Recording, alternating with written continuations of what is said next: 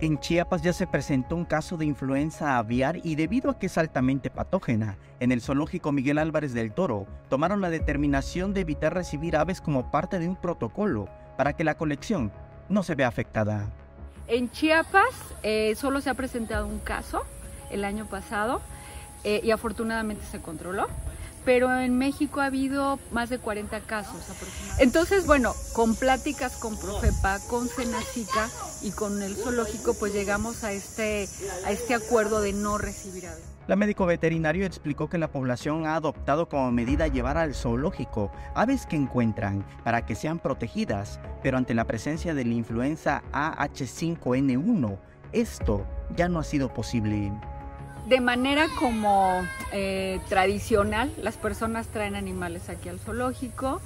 Eh, y bueno, el zoológico, aunque no es un centro de rescate, sí trabajamos con Profepa, ¿no? O sea, las personas que están como de primera mano eh, avisadas de posesión de aves silvestres o que alguien las quiera donar, tienen que ser los de Profepa y Profepa ya se comunica con nosotros y, nosotros los apoyamos, ¿no? Eso es importante saberlo, ¿no? Actualmente la colección de aves en el zoológico ubicado en la reserva El Zapotal de Tuxtla Gutiérrez es de unas 500 aves, muchas de ellas en peligro de extinción, y por ello adoptaron un protocolo para evitar que se enfermen.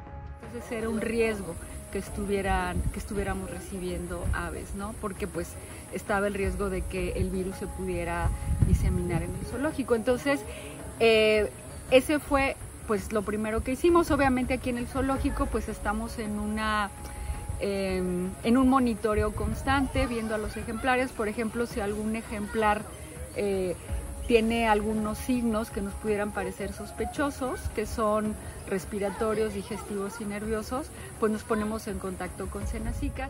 Fue el 21 de diciembre de 2021 cuando se comenzaron a detectar en el mundo casos de influenza aviar de alta patogenicidad y para el 2022 se había extendido a 60 países. Samuel Revueltas, Alerta Chiapas.